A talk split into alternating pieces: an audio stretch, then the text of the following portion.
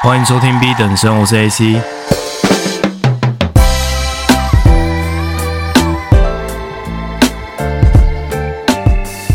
哦，这一拜终于把斜杠青年的讲座完成了，那这次的反馈是非常的丰富。呃，我个人是认为整体的感受上是跟以往我讲那么多场讲座的差别是蛮大的，因为这次就完全都是由大学生的社团组成的，那主办方每一个都是学生。不会像以往，可能是一些学校的单位举办，那通常会是一些教授啊、一些教职员在一旁这样子，那就会感受到相对的有一些不自在吧。因为你讲的东西可能是比较反骨、叛逆，甚至有一点跳脱体制或者说反体制的一种思维模式的话，那其实是跟这些教职员的或者说教授的一些想法是相抵触的嘛。那在一个完全没有我们所谓的长辈的情况下去跟这样子的年轻人们聊天，我个人是觉得很轻松啦，也不会说有怎么样的一个束缚的感觉，对，所以也是比较放得开来讲。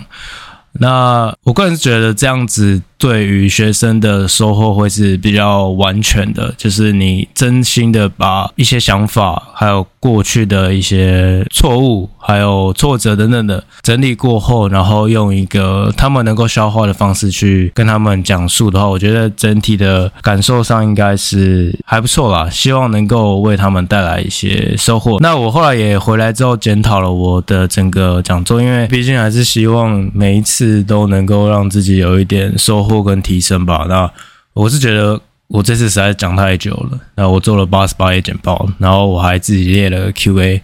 那我自己列 Q&A 的原因是，我在过往讲课的经验会发现，现在亚洲的学生或者说台湾的学生，对于在讲座期间发问这件事情是比较反感的，或者说甚至会觉得说很难去跟人家交流，然后在同侪间也很难举手去讲一些自己的观点吧。那这个东西其实在西方的国家是比较少见的，因为像我以前在西班牙，我看到一个非常特别的一个 culture 就是我那时候坐在最后一排，因为我也是不太想跟人家互动。然后当老师问说：“哎，第一个章节有没有人要开始帮我念？”那大家就是所有人举手抢着要回答。但是反观我们台湾人，可能会是比较属于：“哎，老师说有没有人要帮我念课文？”然后大家就低头下来，就是不要对到眼神这样。那后来发现，他们虽然当天没有在讲座直接的举手发问，但是他们有用一个线上的一个 QA 软体，然后就问了一大堆的问题。然后我到最后讲座五分钟，还发现竟然没有好好的善用这样子的一个平台，因为大家其实问了一些蛮有质量的问题。然后我想说，其实我是一个属于比较即兴演讲的人，你反而叫我说做很多简报，然后讲的东西。这个是绝对没问题，但是我更喜欢跟大家去做一个进一步的交流吧。那我刚好也就借着这机会，把所有当天的这个讲座 Q&A 去做一个一一的回复，但是量还蛮多的，我不知道是能不能在一集内讲完。如果太多的话，我可能就会分两集。那因为我们频道叫 B 等生，我们就是一个学习的旅程嘛，所以我觉得也是可以借由这个频道去讲一些关于新媒体创作啊，或者说斜杠人生的一些新的思维。好，那我们就开始吧。第一位同学，他拿了两个赞，就是他们这个是有一个投票的机制啊。如果赞越多的话，讲师就可以优先选择这个问题来回答。那他说，学长能够把事情都做得那么好，除了高效学习以外，相信也有会有一定程度的自律。请问学长如何保持自律，不要有惰性或是较少惰性呢？那我觉得自律这个问题问得非常好，因为这件事情其实很多人。应该说，在一个非常多诱惑的时代，是一个很多人想要去持有的一项能力吧。那我觉得这题其实可以讲得很复杂，也可以讲得很简单。我用最简单的方式先讲好了。我觉得不够自律的人，就是你不够想要。对，就那么单纯。就是当你真的想要一个东西，你足够想要它到你必须要牺牲当下的快乐，牺牲当下的这种我们心理学上讲的 instant gratification，就是即时的享乐。就是大家不是说哦，you only live once，你只活一次，所以你要活在当下，你要你要即时享乐。对，你必须要活在当下，你要体验每一分每一秒，没有错。但是它是一个取舍嘛。你会发现很多那种 high achievers，就是他们在人生上有很多成就，他的这个 performance，他的表现上是非常高，甚至说你可以觉得就是有点像是世俗在定义他成功的这种人，他不见得人生是过得非常快乐的，因为他可能在过程中是要非常多的去约束自己，那在享乐这块可能不是他人生上的最大的宗旨。那这就是我刚刚讲的你的决定的问题，因为我们头脑里面就是有一块是管理你情绪的东西，叫做杏仁核嘛，然后另一块是我们后来才演化出来的东西，叫做前额叶。那前额叶它是一个让我们去约束自己，就是我们国小六年级的时候，你可以有两个选择啊，你可以在晚间时段去看《火影忍者》。然后再继续把《进阶巨人》把它追完，然后你追完之后还可以再去玩个乐高之类的，还是跟朋友打屁聊天，或者你可以乖乖的把书包整理好，带进房间，课本打开，条列今天要完成的作业，然后去提前准备这个学期的期中考。那从很小的时候会约束自己，甚至引导你去做你不想做的事情的那个机制，甚至那个部位，就叫做前额叶，它就是告诉你说，哎。你现在该要做什么事情喽？它是你的整个头脑的一个执行长的角色。那很多人是忽略这个存在的，他就是想要当下享受，没有对错。不是说你今天就是选择说你想要去看《火影忍者》，你想要去啊、呃、追剧等等的，就代表你是个废物等等。没有，这是单纯是一个人的选择。那你就是要为你自己的选择负责嘛。那我后来发现一件事情，就是我看到一个说法，这个理论在讲说。像是 David Goggins 这个算是美国的一个自律人物的代表吧。那他是那种就是可能早上四点半会去呃不知道晨跑五公里、十公里之类，然后他会。就是用一种比较 tough love 的方式，比较硬派，然后比较守纪律的方式，因为他是军人背景的嘛，那他会告诉现代的年轻人说，太多诱惑，太多的这种毒害的内容，你必须要去远离，然后你要专注在打造自己。那还有包括像是最近很红的 Elon Musk 嘛，他为什么可以就是同时身兼多职，担任好几间公司的执行长？那又管 Tesla，然后又管 The Boring Company，然后又 SpaceX，然后现在又掌管了社群平台 X，就是他到底是什么一个人身兼多职，又可以把每件事情做到那么好的？那你可以换一个角度吗，就是这种。我刚刚所谓的 high achievers，就是他们做事情是可以有非常高的成就，每天都在完成很多事情，而且每件事情都是非常的呃需要花费精力、脑力跟体力的。那这样的人，他有一个理论，就是他其实并不是 motivated，他并不是受动力的影响。他今天并不是觉得说，哦，他今天很有动力要做某件事情，而是他们有一个自律的机制，叫做 hedonic reversal。那 hedonic 就是享乐的意思，reversal 就是相反，所以意思就是说反享乐了。他们把每天在做很痛苦的事情，每天去跑步跑十公里，每天卧推六十下之类的。像 Elon Musk，他每天要开非常多的 meeting，做非常多的研究 R&D，然后要把人类的文明带到火星去。这些事情看似在大众眼里非常的痛苦，却在他们这样的人身上是一个非常享受的过程。那其实我后来发现我自己也有一点这样的倾向吧，就是我很享受痛苦的过程。那这个东西你很难去跟别人解释，就是它是一种快乐吗？你很难解释它是一种快乐。可是当你在完成一件事情的时候，你大脑里面会分泌非常多的神经物质。它会告诉你，哎，你现在是处于一个赢家状态。有时候那种胜利的滋味，它不是一种快乐，它是一种更胜于快乐的感觉。像我昨天在吃宵夜，我有跟朋友在聊这件事情，就是就是他们问我说，我现在快乐吗？然后其实我也反思了很久，对，好像以前的我确实比较快乐，就是很单纯，跟朋友 hang out，吃着薯片，然后坐在家里的沙发上看足球，那是一种很单纯的快乐。但是我现在的这种更深一个档次的快乐，它是超越喜悦的，它是一种比较像我以前 Jordan Peterson 那集有讲的，你在听很刺激多巴胺的音乐，那是一种快乐。可是，当你在听一种比较带有庄严感这种交响曲的时候，你会在其中找到一些不一样的层次跟意义吧？那我觉得，在追求这样子每天成长、每天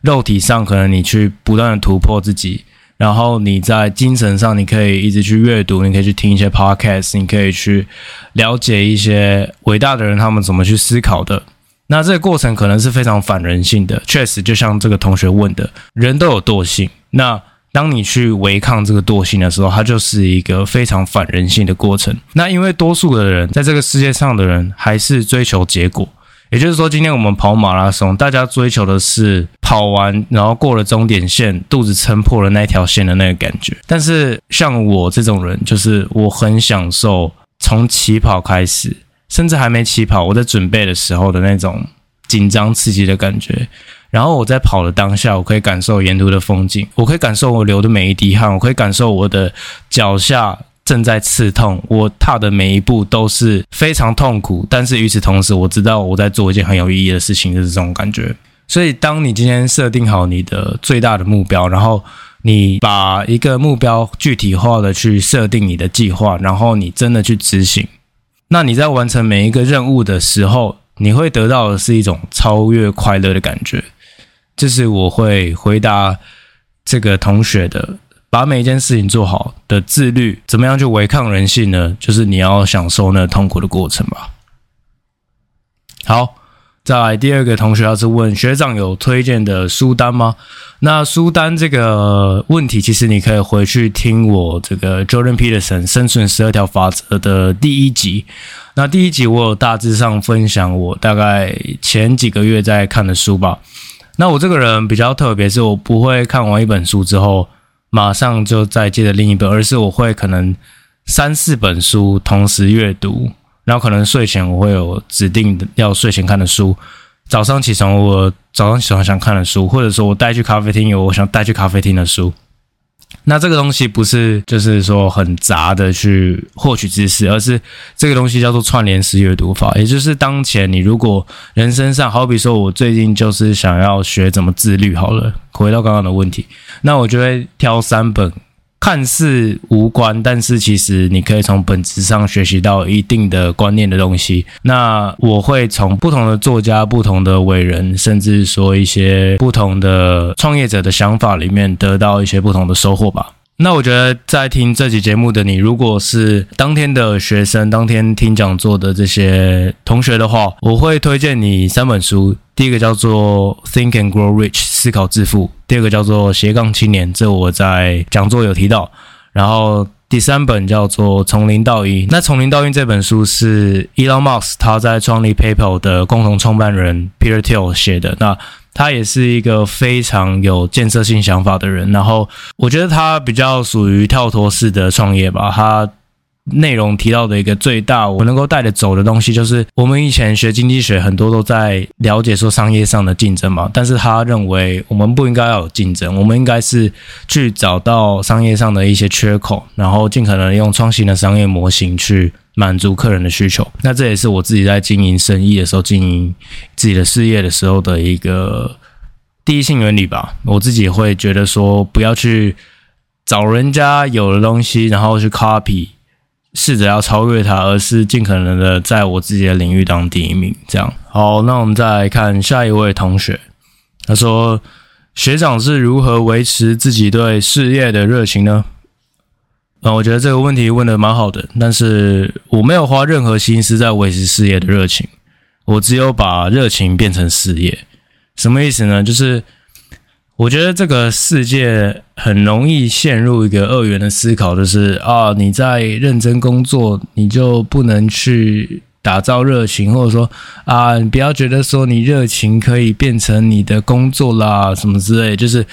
以前从小到大很常会有这样的声音嘛，无论说可能过年你去找长辈吃团圆饭的时候，大家可能会这样讲之类的。像我以前小时候，我的班导看我很爱踢足球，然后我都不认真念书，他就说踢足球不能当饭吃。结果谁知道我国中毕业就踢到去西班牙。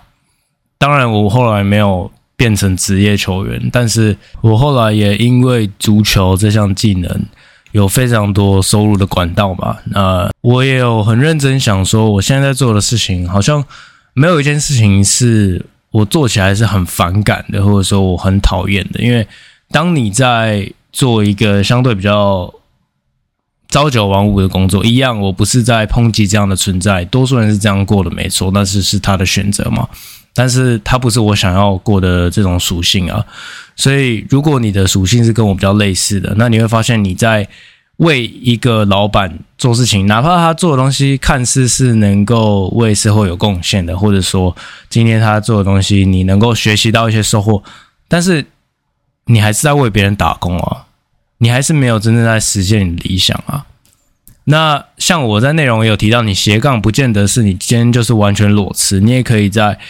工作的过程中，你去慢慢的培养其他的新的技能，那这个技能也许扩大到一定程度，它有一个稳定的商业模式之后，它就可以为你带来一些收入等等的。但是我觉得主要还是在讲热情之前，你要问自己说，你人生的价值到底是什么？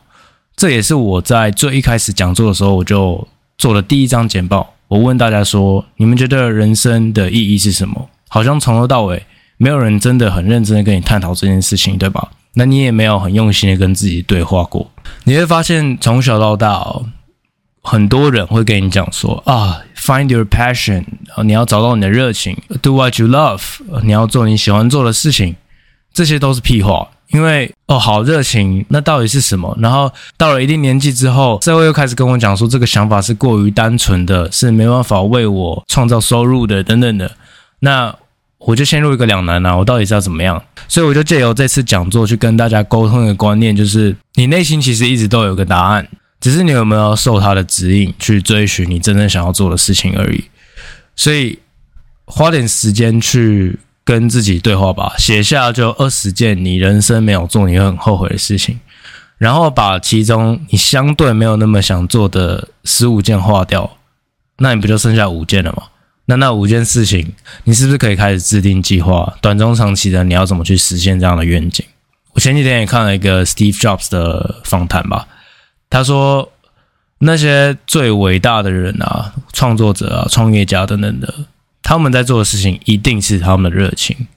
把人类射到火星就是马斯克的热情，让所有人口袋都有一个电脑就是 Steve Jobs 的热情，探究整个科学的真相就是爱因斯坦的热情。所以，就是每个人他在幼年时期，他就对一件事情非常的着迷。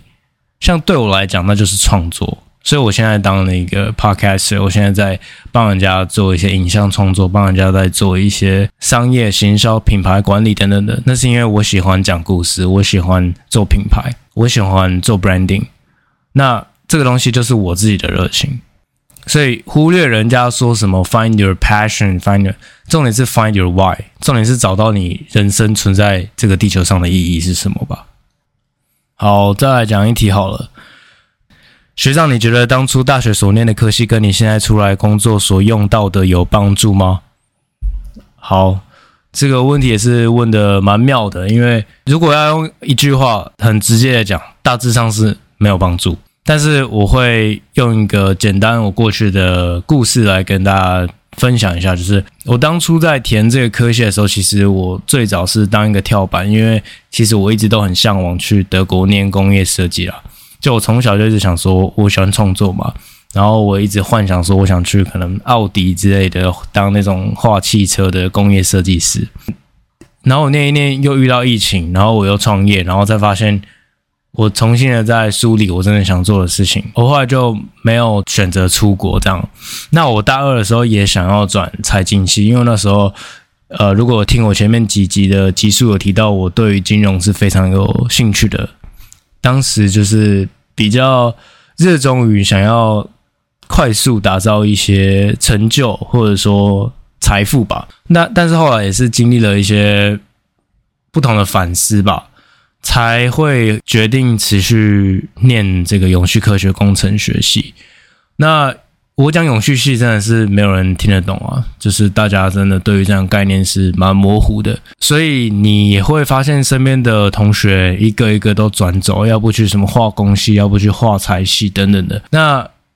在一个身边的人都渐渐离开，然后。教授也没办法给你一个明确的答案，说你未来出路是怎么样。你可能又要继续念大学，你可能要继续念硕士，然后你可能未来也不会在台湾找到永续相关的工作的同时，其实你要面临的就是我刚刚讲的，你有没有在跟自己对话的这样的一个处境。那如果你时常跟自己对话的话，你会发现。那个答案其实早就在你心里里面，所以我刚刚虽然讲说，我又想转财经系，我又想要出国去当工业设计师等等的，但是误打误撞的，我不但留了下来，我还考了三张的永续证照，然后现在也在帮新创品牌做永续管理。就是现在回推的话，我并不是因为想要以永续作为我的未来的职业而去念这样的科系。但是他确实有在为我打造收入，他确实有在我事业上有一定程度的帮助，所以要讲说完全没帮助吗？并不是没有，是